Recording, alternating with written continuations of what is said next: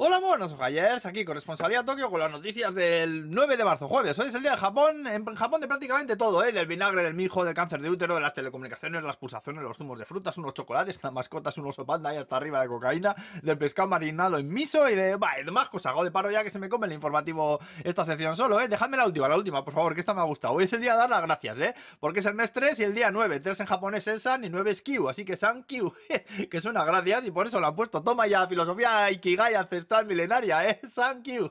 Habrá que tocarse los cojones. Bueno, vamos al lío. Japón es el segundo país de un ranking internacional en el que se analiza la presencia e influencia de la mujer en el mundo laboral. Oh, sorpresa. Siete años seguidos llevamos en ese puesto, ¿eh? Luego el gobierno va poniendo fotos ahí presumiendo en Twitter del equipo de gobierno que son todo. Y son todo maromos, ¿no sabes? Que son más viejos que la hostia, macho. Un platanar rancio, solo que es el parlamento, madre mía. Bueno, que la Organización Mundial de la Salud ha echado al director de Asia, que es japonés por racista y por ser un gilipollas mayormente. ¿eh? Luego las ventas de la PlayStation 5 han superado las de Nintendo Switch por primera vez. ¿eh? La cadena de cine Stojo dice que ya no obligarán a la gente a llevar mascarillas en las salas a partir del 13, ¿eh? También mañana estrenan la adaptación al Kabuki de Final Fantasy X en Ginza, en Tokio. Y luego en Hokkaido han habilitado una zona VIP en un estadio de béisbol en un con un sento ahí dentro, es decir, bañeras con aguas termales y sauna y tal dentro del estadio eh, y toda la pesca, bueno, y mientras te vayas ahí podrás ver el partido, eh, mira, así que igual, así sí que voy yo, eh, porque fui a verlos una vez y me aburrí lo que no está escrito, joder lo que duran esos partidos, la Virgen vaya turra. Luego nos saca ya puedes pedir matrículas para las motos y los coches con la mascota de la exposición universal del 2025, la mascota es como el monstruo de las galletas ahí, pero con muchos ojos,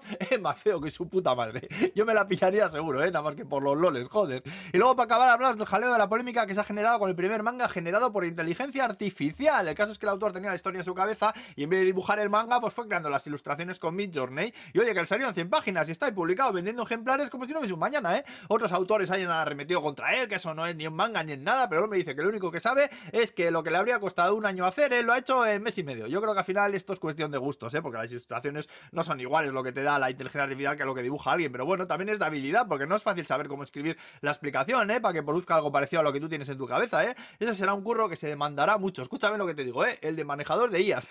Atiende el gurú, no te jode. y bueno, ya estaría por hoy. ¡Hala! Que vaya bien el jueves. Agur, pues.